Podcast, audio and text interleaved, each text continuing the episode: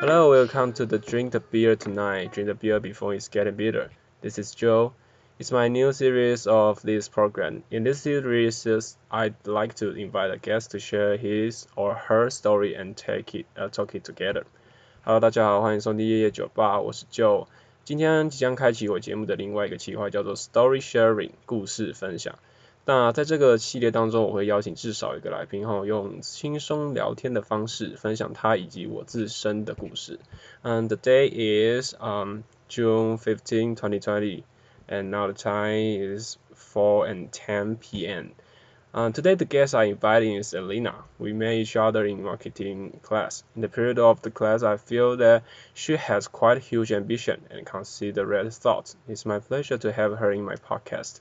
啊，今天我邀请到的来宾是 Alina 哈，我们是在一堂行销课程认识的。那在这堂课与认识后的聊天当中，我觉得他是一个想法细心，而且具有缜密逻辑的人。那很开心今天能跟他一起录音这样。Alina say hi to our listener. Hi，大家好，我是 Alina. Okay, today our topic will mainly discuss about love yourself. Because in our growing period, we will encounter a lot of events such as interpersonal relationship, school, the job you do. It might cause some stress that you have to deal with and make us socialize gradually and become harder to find the reality of yourself. 今天我们想要谈论的主题主要围绕在如何多爱自己，不要太在意他人的眼光。因为我们成长过程当中会遇到很多事情，包含是人际、课业、工作等等有关的压力，可能会因此让我们变得越来越社会化，也越来越。 不像自己嘛，对不对？是的。那就是那可以请 Alina 就是稍微跟我们分享一下自己的小故事吗？好，那我想先就是谢谢就今天邀请我来玩，然后我今天其实很兴奋，但是紧张是更多的。我都要紧张，为什么紧张？跟大家分享一下你紧张，为什么会紧张？就是第一次录这个类似广播节目的作品，然后我就觉得 啊压力好大哦。Oh, take it easy, take it easy. 好好好。Yeah, yeah, yeah. 就是保保持轻松啊，对啊，不用就当做聊天这样子。好。OK。那在分享故事之前啊，我想要跟大家简单介绍，就是我是一个怎么样的人。我现在应该可以算是文静吧，文静吗？这样子讲，OK，算是啊。我自己认识他的时候，我自己也觉得他算是文静的人。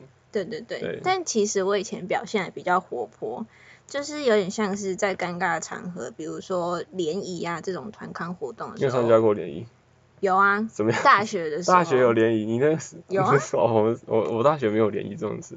啊，真的假的？这不是就是一个必修学分里面的一个课程吗？没有，我完全没有联谊过。真的、哦？嗯。那应该是你太太边缘了。这是我的问题，我的问题吗？可能哦。嗯，所以你那时候参加联谊，然后。对，然后因为那就是一个很尴尬嘛，大家都不认识的场合，所以我都会主动的发话，就是带动气氛这样子。啊、对。然后我大概就是担任这样子的角色，但是我觉得我好像喜欢又好像不喜欢这种感觉，是对，他就有一种说不清楚的纠结的感觉。然后到后来慢慢才知道，就是经历很多事情才开始知道说，呃，我的问题在哪里。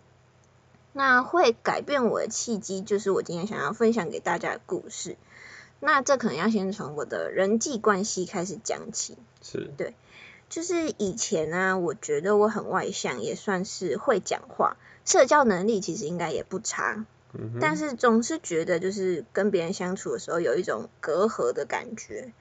那后来才知道说，其实是因为我非常在意别人的眼光，哦。然后曾经有朋友是这样子说我，他就说我像我就像万应妈一样。万应妈是什么？就是别人说。别人要求什么，然后我都会答应他，oh. 或者是我都会回应他这样子。Uh. 对，他说我整天都活在别人的眼光跟期待底下，然后大部分清醒的时间都在想说我怎么样，然后人家会不会怎么样怎么样。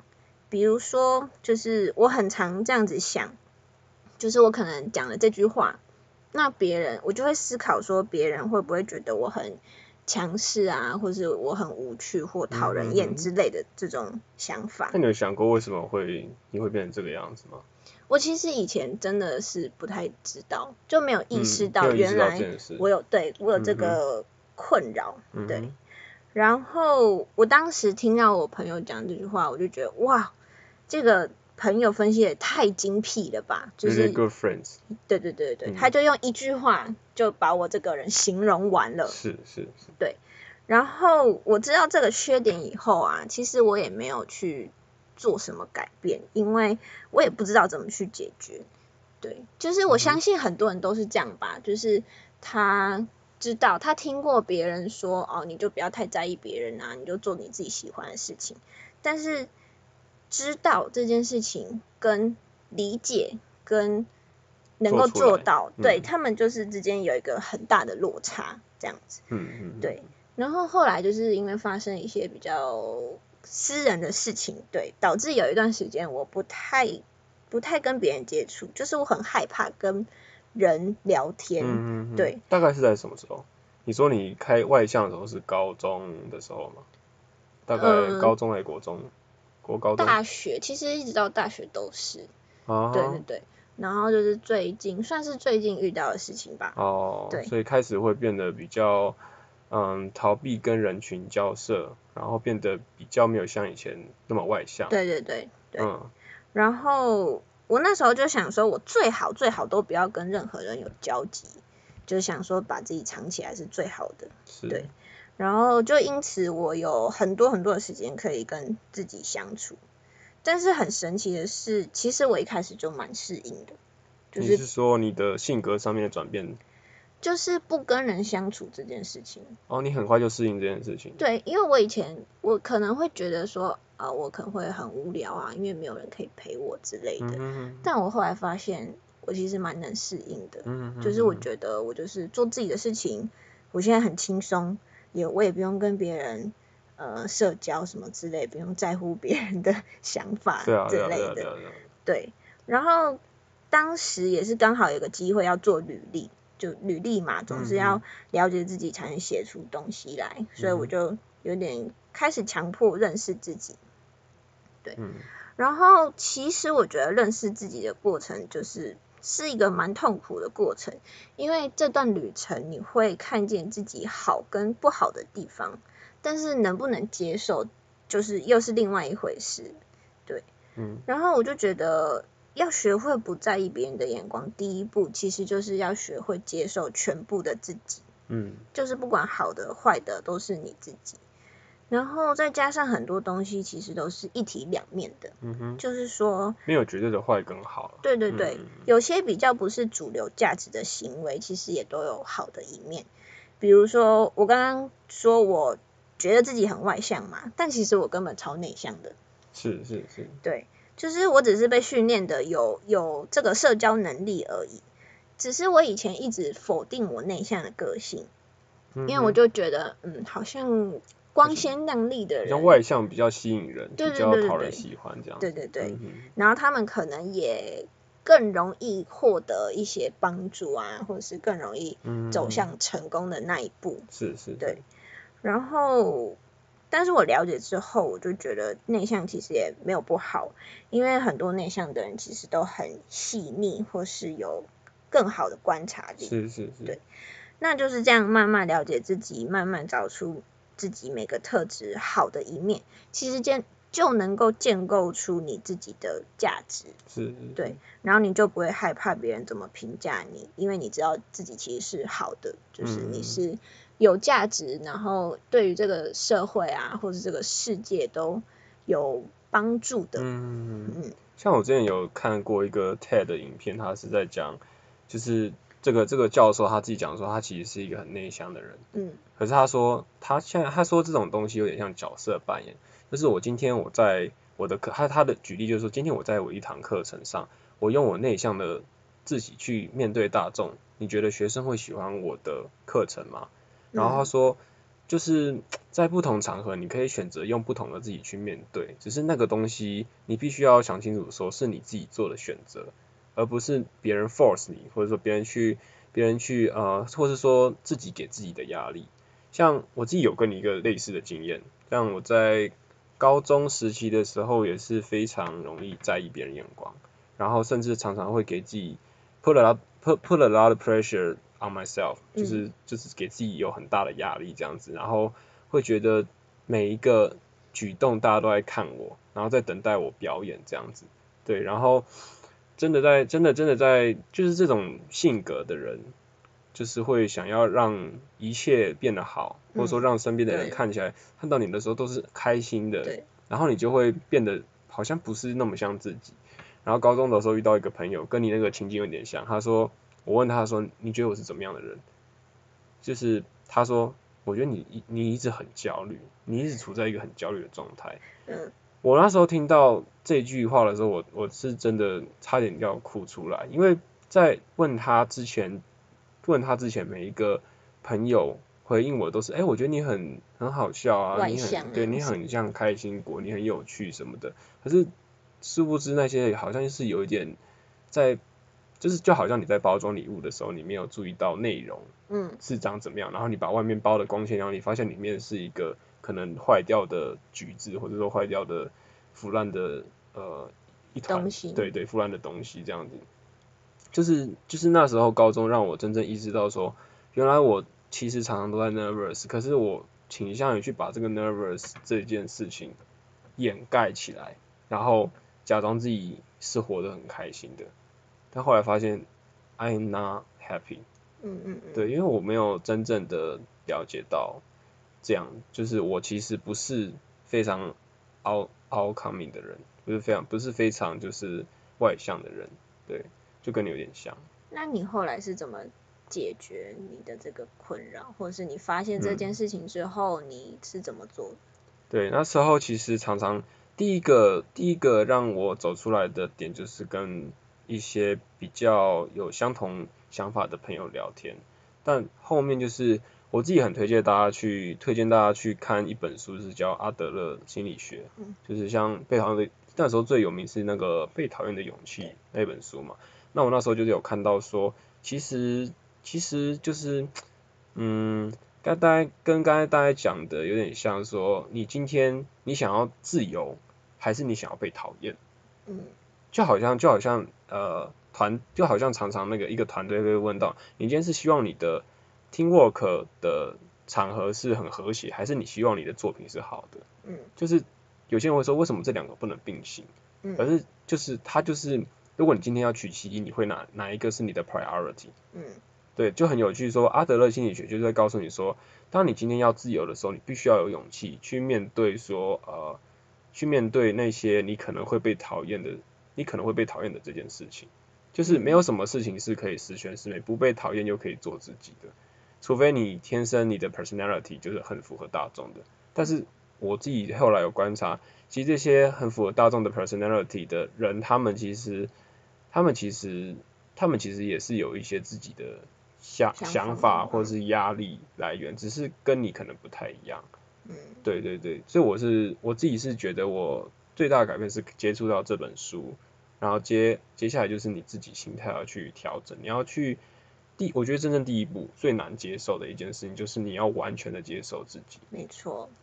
我觉得这个很难嘛，对不对？很难，真的很难，因为你会在这个旅程之中会有点困惑或是迷惘吧。对对对，对，因为曾经我也觉得在，在在之前就是认识自己的过程中，我也蛮挫折的，因为我觉得我好像是一个很矛盾的个体，是，就是我觉得我好像很内向，但是我又喜欢主动跟人家相处，嗯嗯嗯，对，就是他好像是两个极端值的感觉，但我后来就是觉得说，其实不用把自己定位。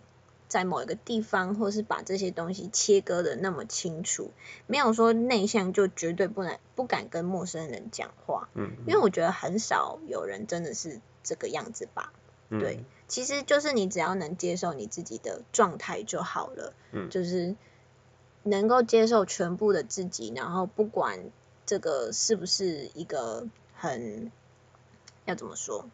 就是他没有一个绝对值的感觉啦。对啊。对。因为人的应该说人的个性，它不是它不是一个科学，它不是一个数学公式，嗯嗯嗯，它也不是一个科学度量衡，你不能去用尺或是用仪器去量测。嗯。像是像你讲的，我们可能会有呃 outcoming 的时候，我们可能也会有就是心情比较低落的时候。嗯。我们我们要选我们要我觉得这是一个学习啊，就是你要一直学习说，我要我这个时候我累了，那我是不是可以选择用另外一种心态去跟人家相处，但是又不要破坏到整个气氛。例如说我很累了，我可能平常都是生龙活虎的，然后你今天很累，你就跟人就就你要跟人家可能清楚的表达说，嗯，我现在有点累，所以我的态度好像不太好，所以请你见谅。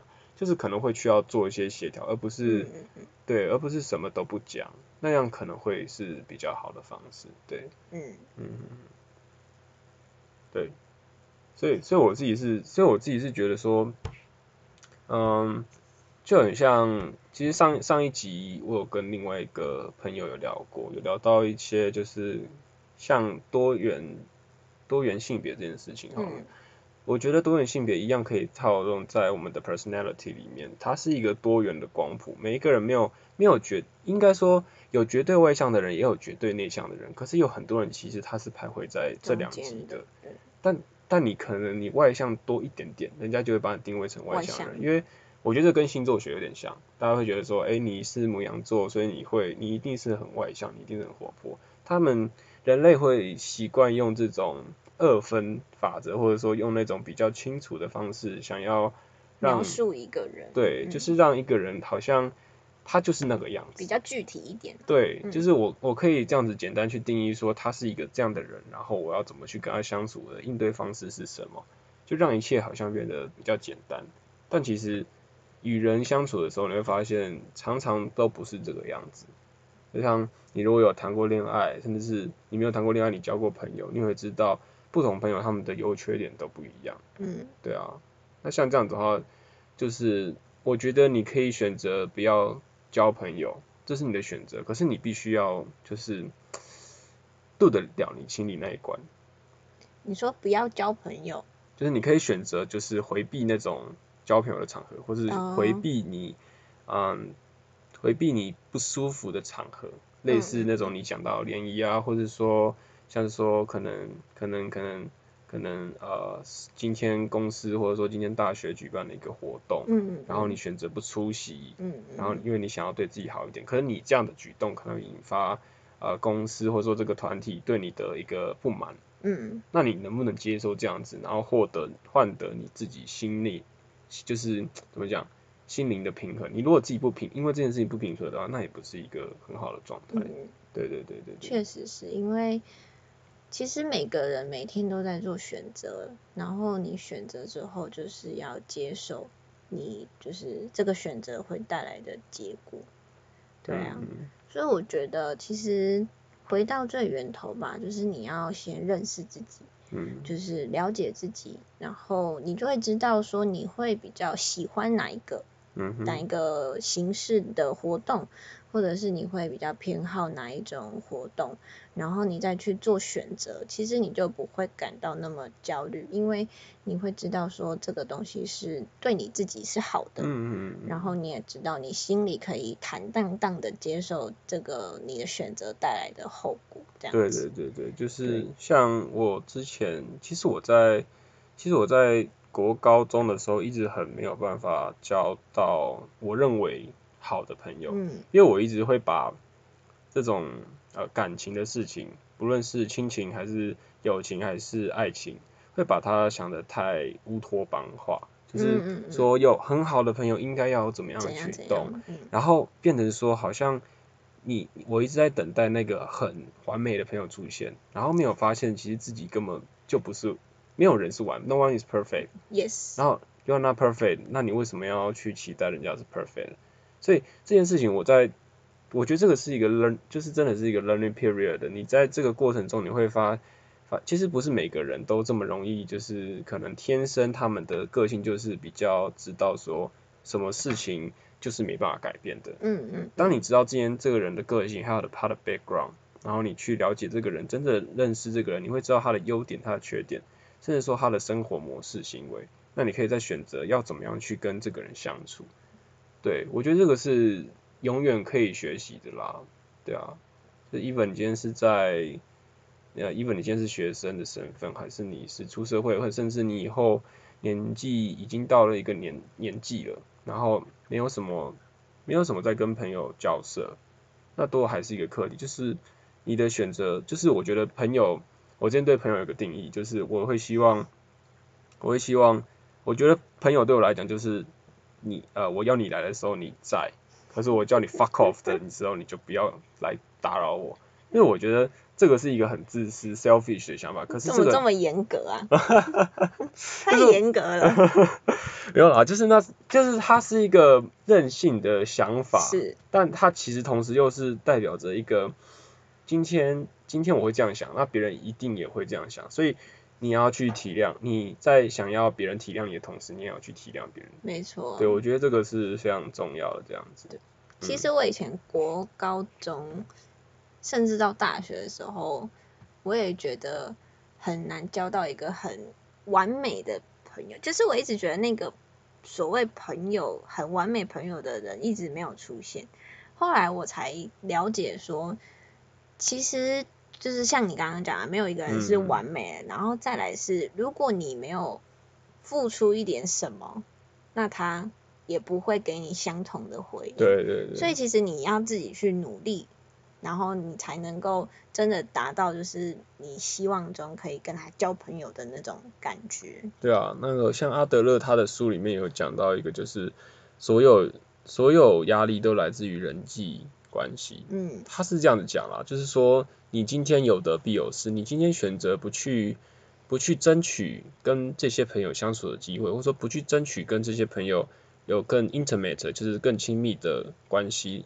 你没有去争取，然后你在那边坐在原地，呃，就是等待别人来找你。嗯。然后我自己会觉得，我自己会觉得，就是有点像是，我常常会这样子跟我自己讲，就是这种这种心理模式有点像是，我是我跟我跟我要要先当成朋友，就是你要好好跟你自己讲话说，说、嗯、就是你今天你要去安抚，就是。你自己这个朋友听起来会不会很哲学？应该不会吧？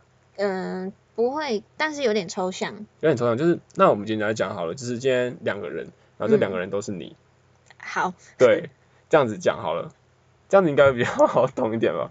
你只是把它具象化而已。对，具象化而已。只是，可是简单来讲，就是你要跟自己讲话，你要去安抚，就是你自己这个朋友。嗯。对，就是你你自己这个朋友，就是说。哎，为什么你你今天就是就好像你跟另外一个朋友来讲好了，嗯，只是你现在是对自己讲，然后我今天跟他讲说，哎，你今天为什么不想要去这个活动？那不去这个活动，它会带给你什么损失？然后然后有的时候我们人就是很矛盾嘛，常常有的时候是就是很寂寞，可是又很希望有人陪，然后你就会然后你就会问自己说，你就问自己说，哎，你为什么现在？明明很寂寞，可是你不想要找人陪，你想要得到的东西是什么？嗯，就我觉得常常会陷入这样矛盾。可是你要问清楚说，就是你一定要先了解你的 personality，就是你是其实你不是那么喜欢交朋友，可是你又希望被爱。是这件事情其实是有点冲突的，因为你其实爱这件事情它就是互相往来，当对方没有感受到你的爱，或者说对方跟你的默契没有那么足的时候。那个爱本来就很容易，爱其实爱它很坚强，也很 fragile，就是它很轻易的可以被摧摧残，对，就是它没有那么容易建立，它是需要时间去 building 的，对，你大概懂我意思吗？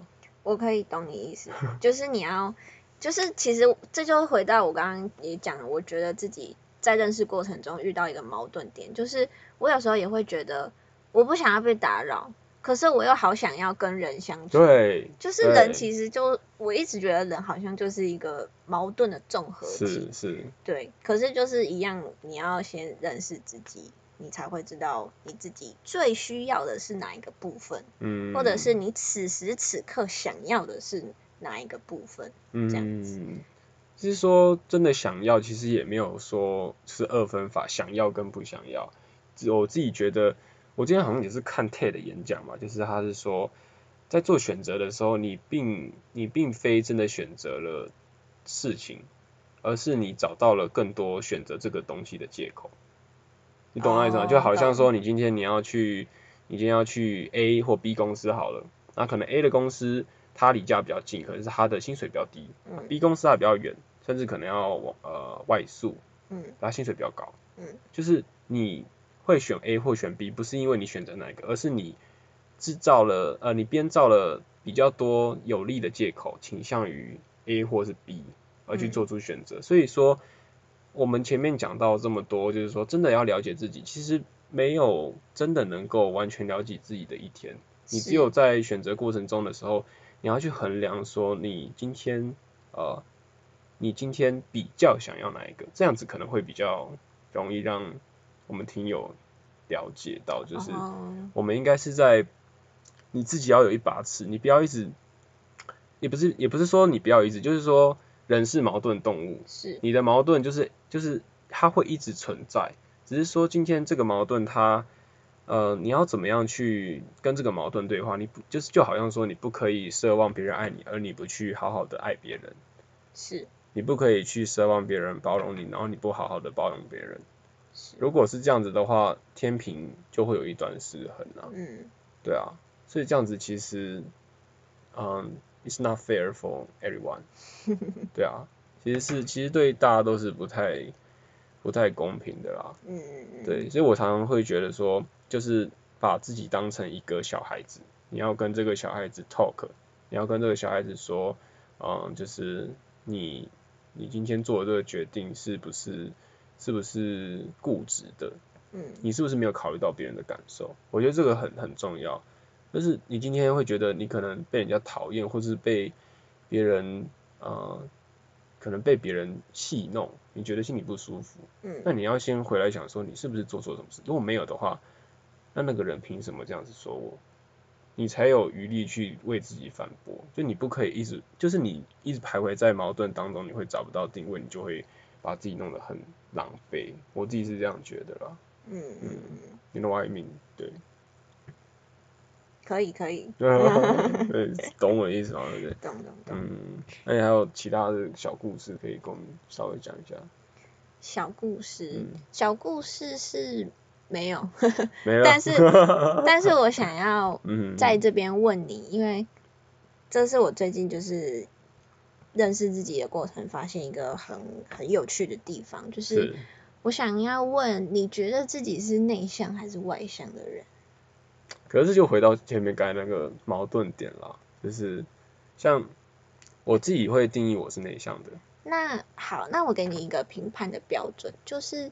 内向的人大部分都是，就是他们获内向外向获得能量的地方是不一样的。对。你有听过这个？我大概知道，我大概知道。哦，你要知道，你知道我要讲什么？我大概懂那个能能量的。就是它有点像是。呃，比如说外向的人好了，他获得能量的方式就是他跟别人相处，他可能觉得我跟别人相处，然后我可以获得别人身上的故事，或者是获得别人身上的知识，这对他来说是一个补充能量、充电的方式。可是内向的人他会比较倾向于自己跟自己相处，静态活动。对对对，或者是。呃，比如说你自己看看书啊，或者是看剧之类的，对对对。然后如果他跟别人相处，这个别人不一定是陌生的人，或者是就是朋友，可能也有，就是也会也会是这个呃，就是内向人相处他这个一部分，对，嗯，就是他会觉得跟别人相处会是在消耗他的能量，啊，就是他等于他可能每天都有一个社社交的扣打。然后跟别人讲话、聊天啊什么，他就慢慢减掉那个能量。然后能量到了一个部分、一个极限的时候，他可能就会倾向于就是去呃做自己的事情啊，嗯、然后自己从书啊，或者是从什么地方去寻找就是能量的来源这样。那你听完我的解释之后，你觉得自己会比较偏向哪一个？It's hard to analyze。真的吗？嗯、就是我会觉得。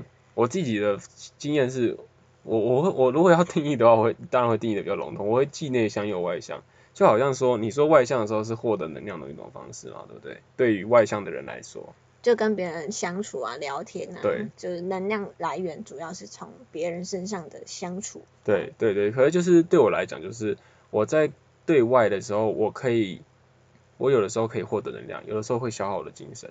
嗯，就是这个两这两个东西，我觉得是并行的，就是。假装我今天我跟我一个好好的朋友出去，嗯，然后我我可能跟他玩的同时，我觉得很开心，然后我可能对于呃爱就是友情的爱这一部分提升，可是我的精神消耗是在是是降低的，嗯嗯，嗯，所以你在回去的时候，在你回到家的时候，你就可以把你的精神就是自我这一块内向这一块再提升起来，然后然后你的就会可以达到一个 balance，嗯，就是我自己会觉得我难以定义我是内向外向，是因为我。或者说多数的人，我们都会需要朋友的陪伴，这个应该是不可以否认的。是，只是说我没有办法完全的把自己定成内向或外向，是因为我主要的精神养分，我会觉得缺一不可啦。就是我不会偏向于说完全做静态可以让我完全的放松，因为我因为我就是那种可能在家里呃待两三天会开始觉得好像好不像一个人喔，哦，就会很对我会很想要出去就是接触一些人，或者说有的时候。反而有的时候是闲到一个闲到一个不行的时候，你会开始觉得告诉自己说不行，我不能再这样下去，然后开始就是想要出去。像我之前就是自己就是突然跑去屏东，哎、欸，去台东玩，嗯，对，就很突然七天，然后然后家人也是想说，你为什么突然这样？你有钱吗？什么什么的？我说不管，我就要出去。突然发神经。对，我就突然想，我就是想要出去这样子，然后就自己乱搞啊，然后。什么 Airbnb 找一下住宿的地方，然后稍微看一下就是台东哪些地方可以去啊，然后然后就是强迫自就会有一种强迫自己 into different different 的地 different 的地方，就是跳出那个 comfort zone，因为可能你的 comfort zone 是你每天起来然后刷牙，然后读一下书，读完书吃饭，然后睡个小觉，然后再读书吃饭，然后刷牙睡觉，然后每天这样周而复始的循环，但就是。我不知道啦，我觉得对我来讲，有的时候我会觉得，我就会想要认识一些新的东西，嗯、或者新的人，嗯嗯，对，然后我就会倾向于，呃，就是冲直接义无反顾的冲出去，然后找认识的人，或是很 even 是不认识的人，然后就是让自己，我不知道，就是。那个能量的来源，它会一直在转换，嗯，就你不会 always 是只限定一个地方。对对对对对，嗯、所以我自己是觉得，应该多数人是这样啦，只不过应该还是会有那种比较两极化。像那你觉得你自己是？我就是一个比较偏内向的人。其实内向外向他们有一个绝对值啦，它就是跟一个光谱一样，大部分都是游移在这中间两个极端值中间。但我是比较偏内向的人，因为。像我之前考试的时候，我真的是曾经有一个礼拜哦，除了我要去吃饭点餐以外，嗯，没有跟任何人讲过话。哦，This is impossible for me，完全不可能。对，然后完全不可能。呃，如果真的严格算起来的话，要讲话也只是就是打字，就是打 Line 上面的。这样的聊天。对对，呃，其实也不是聊天，就是讲一些。呃，公司，因为当时就还在念书嘛，哦、对对对。没有办法。对，我可以，我就觉得哇，我其实蛮，我就觉得其实这蛮神奇的，对，嗯、就是我一个礼拜都没有跟活人讲话。对啊。就除了点餐以外。我超过三天，我只要身边的人都长一样，我就会觉得他们都像木头一样，我就开始想要找真的人。我不会哎，我就觉得我自己一个人处的很好。真的假的、啊？真的，但讲到这个，我就想到。我不知道你知不知道，就是最近那个贺龙在实施隔离一百天这件事情。哦，我不知道，没有在，我没有在 follow 他的。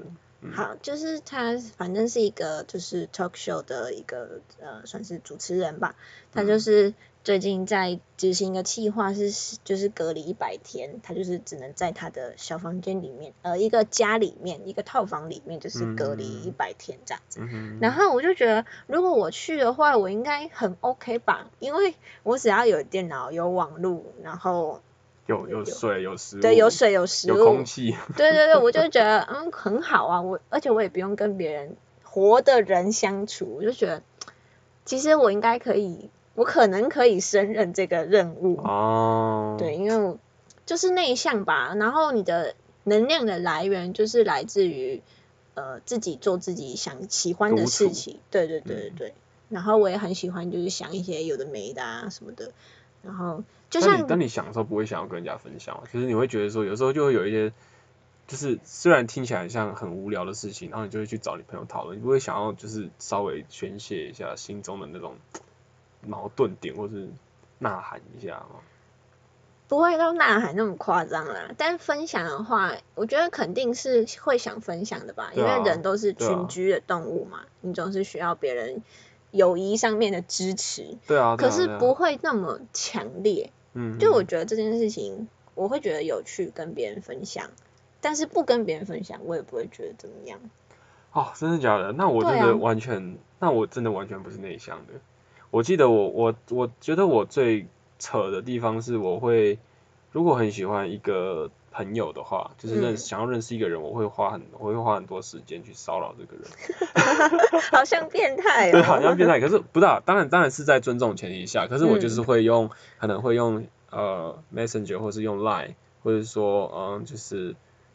或者是说用一些方式去制造可以跟他相处的时机，嗯，no offensive，就是就是就是说，哎、欸，你有没有要不要出来叫我们去吃个饭，或者说要不要聊个天这样子，嗯，就我很喜欢，就是也不说很喜欢，就是偶尔你觉得无聊，或者说你当你觉得你身边的朋友就是已经腻了，你会想要换个口味，然后你就我就会自己跨越那个 comfort zone，然后去去 stretch out，然后去把那个触角往外伸，去抓一些就是。可能之前完全没有认识过人，可是这个是，这个也不是非非常 common，在我在我的那个生命，在在我的那个生活经验里面啦，只是说就是有时候会变这个样子，然后变得让我会会让我觉得，哎，原来我其实不是那么内向的人，可是其实我也没有很长的会很希望就是去认识不同人，那个对我来讲也是一个。消耗体力的事情，因为你要不同个性的人，你要用不同的方式去跟他相处，然后不同个性的人，你要要用不同的思维去想，对，就是像可能可能你的你身边的人都是会注意新闻时事，或者你身边的人都是在讨论一些相关性的内容，可能你今天转换一个族群，发现诶，他们讲的话，就假装拿 YouTuber 来讲哦，这个 YouTuber 可能他们很喜欢，我不喜欢，那我这样子我要怎么去跟他们聊天？那再拿 podcast 来讲好了，就是今天你如果听呃夜夜酒吧，然后没有人可以跟你 discuss 就是内容的时候，嗯，你会觉得，嗯，你会觉得就是你会有一件事情想要讲，而是没有地方可以宣泄的那种感觉，就他没有办法制造，他没办法制造话题，就好像之前，嗯，我听过其他的节目，他是在讲电影是看电影这件事情，你觉得是艺术还是社会性活动？看电影，你说的是从谁的角度来讲？没有，应该就是说从你自己的角度来讲。哦，从我自己。你你去看电影这件事情，你觉得是艺术行为还是社群行为？我觉得是艺术行为啊。嗯。因为我觉得它就是一个作品，嗯、然后我去欣赏这个作品，然后。我也是参与这个作品的一个过程，嗯，因为呃，电影这个做电影这些这个性质嘛，它就是被拍出来，然后要给人看的，嗯，所以这整个包含就是从制作啊到宣传到最后整个下档，或甚至是呃那个叫什么？就是下档之后，可能还会有其他的，就延续性的行为。嗯、我觉得它都是一整个就是艺术的过程。是。所以我去看电影，是我去参与这个艺术的过程。那我再那我再问另外一个问题：今天如果，哎、欸，你会看 Marvel 的英雄影片吗？不会。你喜欢看什么型型类型的？我喜欢看什么类型？举一个就是比较红的例子。很红啊。嗯。我最喜欢的电影叫做《霸王别姬》。霸王别姬是 是很老的电影。哦，是老电影。是老电影。所以你，所以这个电影它你是在家里用电脑看的？嗯、呃。我想要你举一个，就是你去电影院看，然后近期最喜欢，也不用近期，反正就是你有进去电影院看，然后你最喜欢看的。有有，我有去电影院看，因为它是复科，它有复科，然后就是重新上大荧幕。哦，有复科哦。嗯嗯嗯。所以你会看那种电影？那那那你可能就不是我要讲的那种人，因为不好意思，对，没事没事，因为那个这个这个东西之前是听人家在讲说，看电影它是一个，其实多数人会把看电影当成一个社群行为，嗯，就是假装拿 Marvel 来讲好了，Iron Man，然后 Spider Man，他们上映的时候你会说，呃，我去看看完之后，因为看的人够多，你看完之后你会期待说，哎，跟人家分享啊什么的这样子，但是如果今天来一个阳光普照，国片。然后你看完之后发现身边的人没有人可以讨论，那你还会去看这个电影吗？如果是你可能会，可是多数人他们在看电影的时候会觉得，哎、欸，那个最近他们说什么什么好像还不错哎，然后去看一下，嗯嗯嗯，然后看到后面其实看电影是一个社群行为，这也是为什么国片很长它推不出去原因，它不够，它不够，它不够就是。传播度不够高。对，因为当说应该说，当一个东西的艺术价值很高的时候，它很难跟商业利益结合。因为商业利益，我们直接想到就是那种爆破啊、场面啊、动画特效啊什么，就是非常 amazing 的那种视觉震撼的那种。对对对，就是我不用了解他在干嘛，我也可以看得很爽。就是像这样，像鬼片，我进去我就是要被吓，我不用去看什么深层意涵。像像是那个。像是呃很多恐怖片，他们就是有很多 jump scare，你知道吗？就是那种突然真，然后吓你的那种。那、嗯嗯嗯、我超讨厌这种东西。对对对对，像这种东西，他们他们观片者很长，他们的角度就是我想要被吓，我想要被吓到，我只要被吓到就好了。故事内容是什么？I don't care。对啊，就是会有这样的问题。嗯。所以就回到说，我们今天讨论这个主题，就是社群这个东西，它会牵制你的行动，但是你要怎么样在呃，被牵制的同时去满足你自己的照顾自己这件事情，嗯嗯，对，应该是蛮重要的一件事情，蛮重要也蛮困难的，对，是是需要花一点时间，对对对对。这里我想要帮你补充一下，是，就是我觉得 Marvel 的电影不是真的单纯的商业片。哦，真的假的？对，因为我觉得虽然我没有看，嗯，可是之前不是有出复仇者联盟四吗？是是是。其实，呃，因为我身边也是很多就是呃有看这个系列电影的人，他们就去看嘛。然后其实他们的回馈我都有去听，然后我就觉得它不是一个很单纯的商业的例子，是因为。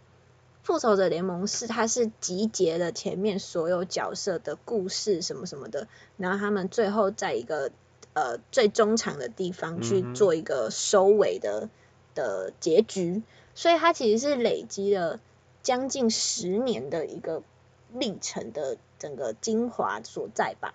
所以他们为什么他们会觉得复仇者联盟四很感人，就是因为他们也参与了这前面所有的过程，然后到最后有一个。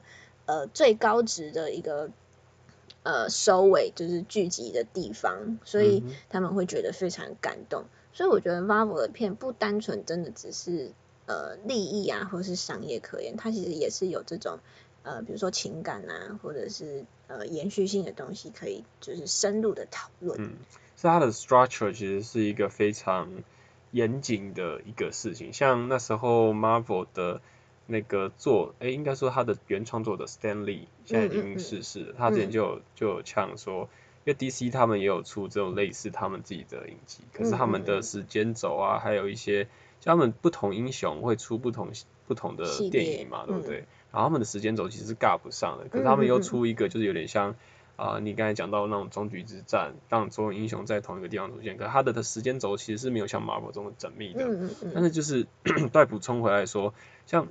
Marvel 它到底是不是商业影片这件事情？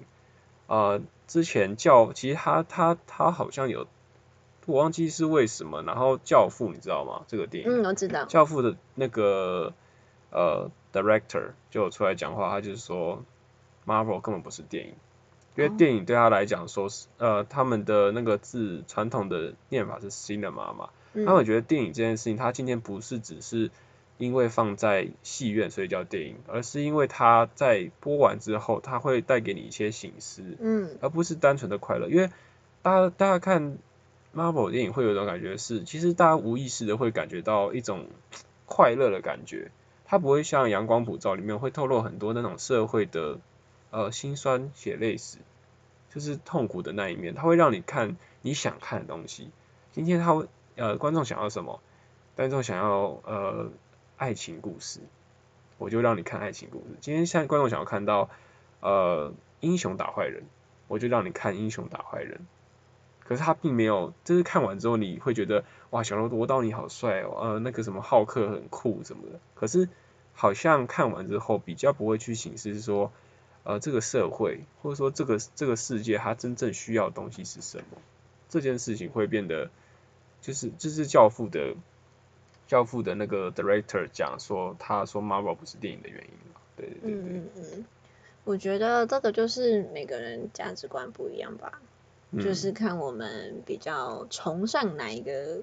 价值观，或是比较认同哪一个价值观？对对对对对。对啊。那就是讲到性，再回到性性，而、呃、不是性别啦，那个 是讲到这种就是啊、呃、，love yourself 这件事情，就是你永远都有选择权，只是说你今天你今天有没有呃有没有办法找到那个方式？每个人的方式不一样。我们今天讲我们的自身定义，也许不是你的方式，那你就那可是你也不能。呃，我自己觉得就是还是鼓励大家不要放弃，你可以继续寻找，但是在这路途中一定有适合你的方式，一定不会是出自于很长时候，你的方式绝对不会是出自于哪些作家所说的，哪些励志老老师说的话，或者说哪些宗教告诉你的话，绝对是完全靠你自己生活体验，所以就是你自己要去 dig dig in deeper，你自己要去挖掘，对对对，那。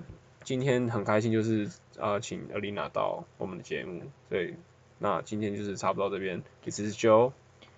It's Alina. And and see you next time. Bye bye. Bye bye.